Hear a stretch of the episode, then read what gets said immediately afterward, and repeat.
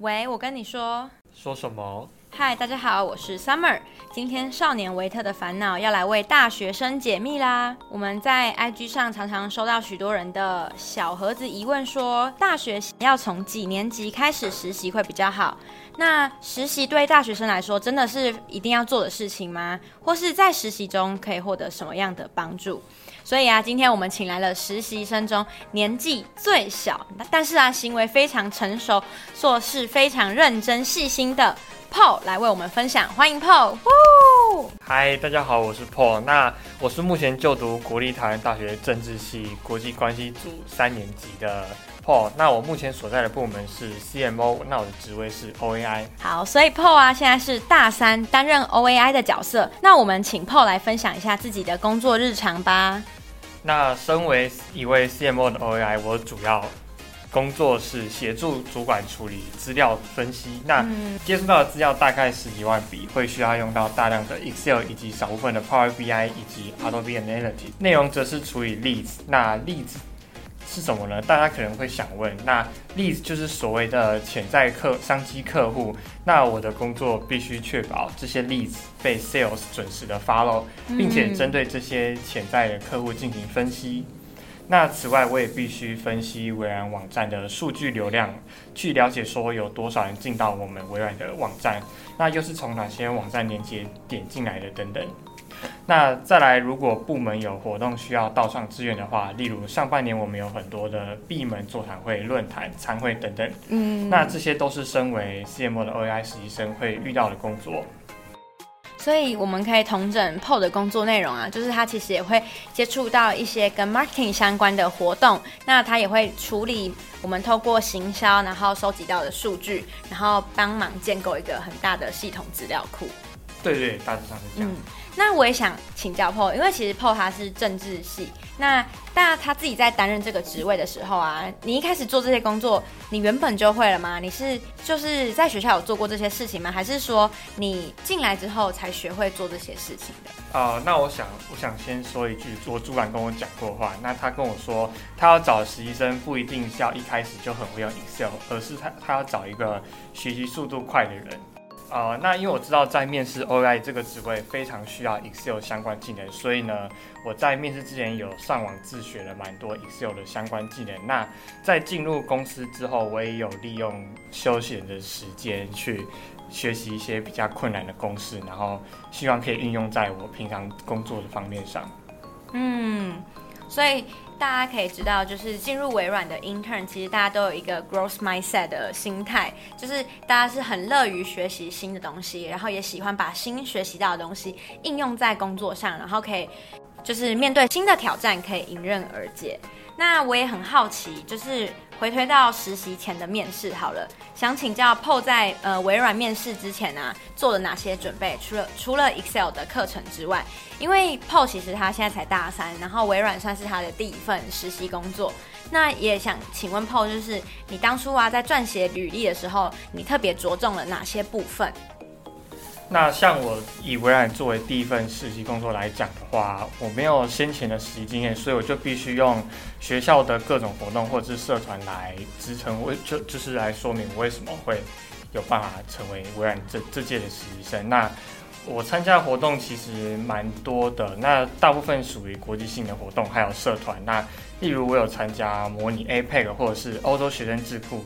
那除此之外呢，我有在学校担任教授的研究助理。那我觉得，尤其是研究助理这个这样子的经历，让我在面试的时候能够跟主管说，我对于资料处理方面有一个严谨的步骤。嗯，那我们也可以从 Paul 的经历中发现，他这些国际性的活动其实也运用了蛮多英文，所以其实语言的能力也是蛮重要的嘛。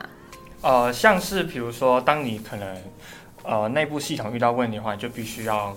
找印度的团队进行沟通，那我觉得这方面也非常看重英文的沟通能力，因为主管可能会请你自己去解决这些问题，所以你可能要呃有相对应的沟通技巧来跟印度团队，或者是可能有时候会跟美国团队做一些开会沟通。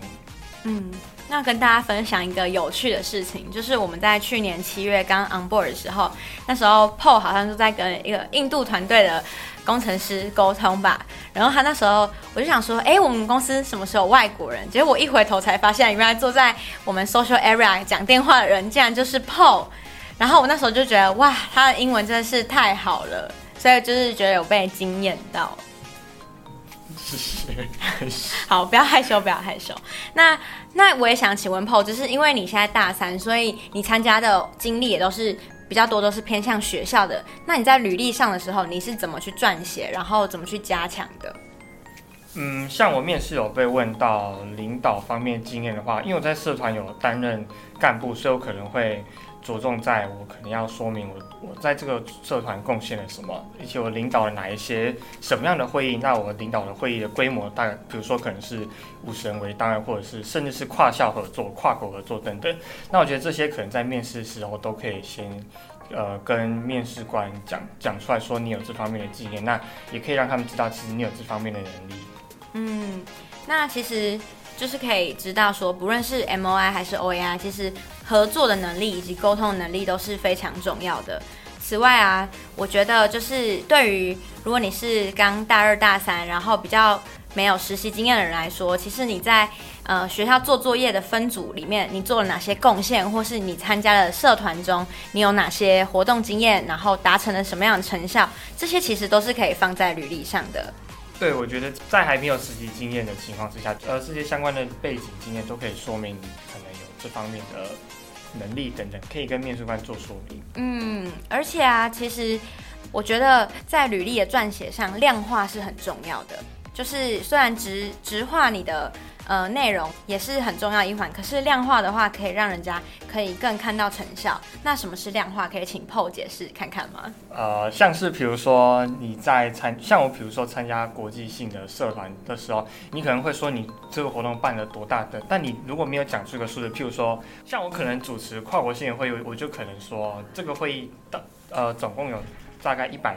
一百多位学生来参加等等。那如果你只有跟面试官说这个会议非常大，其实他并不知道这个会议具体的规模到底是多少。所以，我可以，我觉得在这方面也可以利用量化的方式来做说明，让面试官知道，其实你办这个活动是非常影响力以及有意义的。嗯，那像我自己大二的时候也参加过友会的活动，然后我们就有办一个圣诞派对。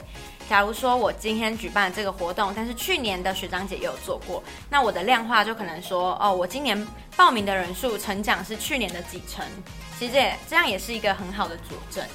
那我再跟大家分享一个 PO 的，就是面试过程，那其实还蛮令人 impressive 的，因为我们都知道，在微软面试的最后一阶段啊，就是会跟部门主管面试。那其实啊，Paul 在最后一关卡面试的时候，他面试了四个部门哦。可以请教 Paul 分别去了哪些部门面试吗？好，那首先我进到部门面试，首先第一个遇到就是 CILA 公共暨法律事务部门。那这个部门最主要的考试就是会以英文的中英文的合约翻译以及撰写，还有一些公文批改批阅的能力。所以你可能要看得懂一些呃公文方面的用词遣字。你可能必须要会练习如何写出一篇公文等等，那这些都是 CILA 这个部门所会有的考题。那我面完 CILA 之后呢，紧接着就到了 CMO 进行部门面试。那 CMO 的部门面试最主要就是以资料处理作为面试的问题。那啊、比如说像我的部门主管就问我说，你要如何运用长条图、圆饼图、折线图等等，他们分别运用在什么样的情况下，而且你会怎么样的去运用它？那我觉得，呃，其实如果有相关有做过图表的人，就大概知道这些功能、这些图表分别代表什么样的意义。呃，再来我到 BSO 部门面试的时候，他至少会给你一份大约要做四十分钟的考题，那里面就包含各式各样的。可能会用到的公式等等，他都会先跟你做说明，然后再要你逐步的做出来。那最后一个就是 PS 部门。那 PS 部门的话，他们有呃，因为这个部门比较偏向业务性质，所以你可能会需要，他们要求的是即战力，所以你可能会需要很强大的 Excel 技能或者是相关的沟通技能。哦，所以我们可以知道，Paul 其实。只要你想面试 OAI，你找他，他至少就可以给你四个部门的，就是面试的秘籍。那也谢谢他这么详细的分享。那其实我们从 Paul 的面试经验就可以知道，微软实习其实他就是会想要把实习生放在最适合的位置上面。所以啊，其实。大家在第二关面试的时候，就是跟我们的人资主管 Riley 面试时啊，他就会问你说有没有特别想去的部门。那人资主管呢，他也会透过我们在面试中的过程的反应以及人格特质，帮大家媒合到最适合你的部门跟位置。那如果说有时候部门主管也会直接告诉 HR 他们，就是在部门面试的过程中，感受到这个实习生其实想要到别的部门或是在别的部门啊，会更加的发光发热。所以啊，今年大家如果在招募过程中有有遇到这样的状况，也不要太紧张，因为我们就是想把你放到最合适的位置。那我们刚刚发现，Paul 其实因为他的人格特质非常明显，就是很谨慎、很细心，而且他是很冷静的，所以他在面试时啊，他就展现出了他的优点。那我也想请教 Paul，因为他其实自己读的是政治系，那在外商，尤其是科技业实习，你觉得对你接下来目前的生涯规划有什么样的帮助吗？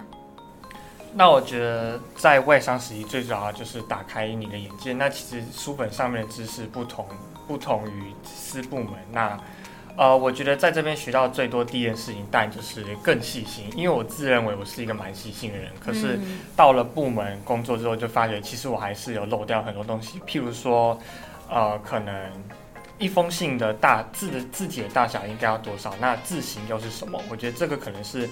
呃，一般人比较不会注意到了。那除此之外，在制作表格的过程中，你可能要注意你的字是靠左至中还是靠右。那这部分每个针对不同的表格可能会有不同的设计方式。那主管这边都会有一定的要求，所以我觉得在这方面你可能要记得，要细心一点去记得每一个表格需要用到的字体是什么。嗯，其实啊，魔鬼真的藏在细节里面，因为像我们平常。MOI 在制图的时候，或是我们在写信啊、做 E D 的时候，其实有很多嗯、非常细微的细节，我们自己都没有发现。那我们把我们做好的成品，然后上缴给主管做最后确认的时候，其实主管他们一眼就可以发现，就是我们有这些小缺漏。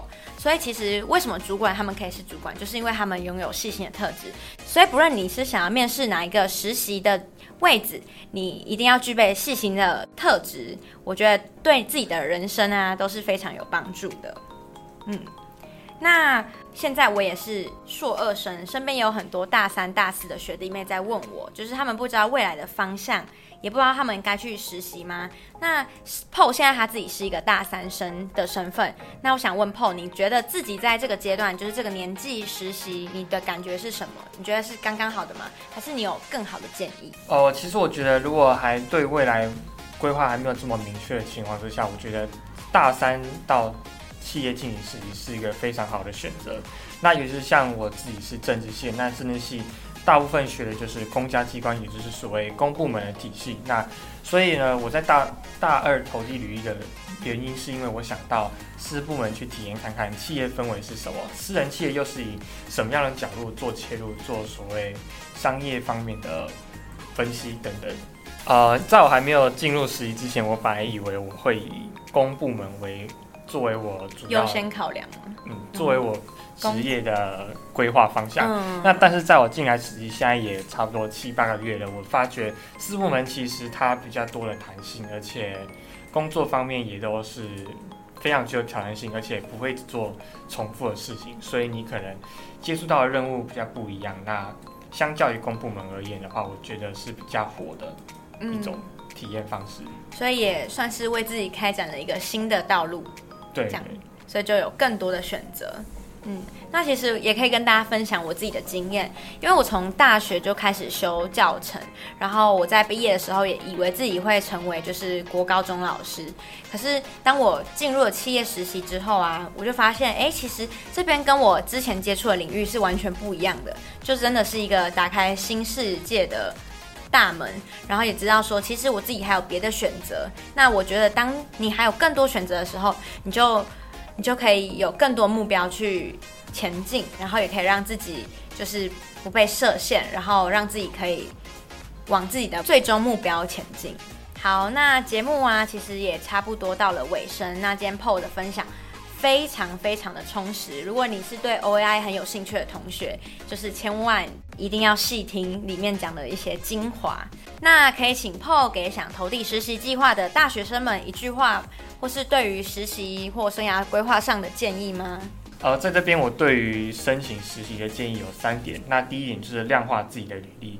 而不是用一些文字上的叙述，你可以用一些数字层面，比如说你做的东西有多大的规模之类的，用数字做说明，比较可以让面试官了解你做的活动具体影响力还有可行性是多大。嗯。那第二个则是对面试做充分的准备。那像如果是投递 OAI 的话，那当然 Excel 方面的技能必须要呃随时练习好，做好准备。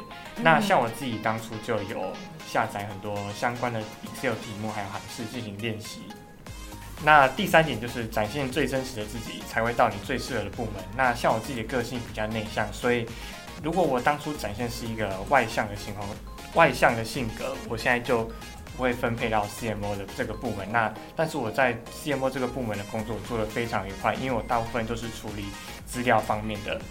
对，因为 Paul 的这个工作啊，其实它比较多都是要个人处理，所以啊。其实，在个人的人格特质对应自己的工作也是非常重要的一环，而且 p o 在处理这份工作的时候也是如鱼得水，然后也做得非常开心。所以第一点就是你要了解自己的个性到底适合什么，然后第二个，当你锁定好你的目标之后，认真努力的准备，然后那第三个呢，就是尽人事听天命。从 Paul 的分享中，我们可以知道实习有助于生涯探索。那之前呢，还蛮多人因为没有实习经验，所以啊，对未来就是会非常的迷惘。那我自己之前也是。那借由微软一年的实习工作，对于我来说，我真的体验到完整的经验，不论是企业的规模，或是年度的营运方式啊，而且我还可以认识不同领域的实习生，像是 RDI、TAI、OAI、PSI，然后结交了各个志同道合的好友。这样呢，都可以帮助自己拓展更多的眼界。那接下来未来生涯体验计划要开始招募了。如果你也想要在大学实习拥有最完善的职场体验，那么台湾微软实习计划你一定不可以错过。不论你有没有实习经验，都可以踏出勇敢的第一步，展现你的优势还有自信。没错，少年维特的烦恼第四集到此结束。我是 Summer，我是 Paul，谢谢大家收听，我们下集再见啦！大家拜拜，拜拜。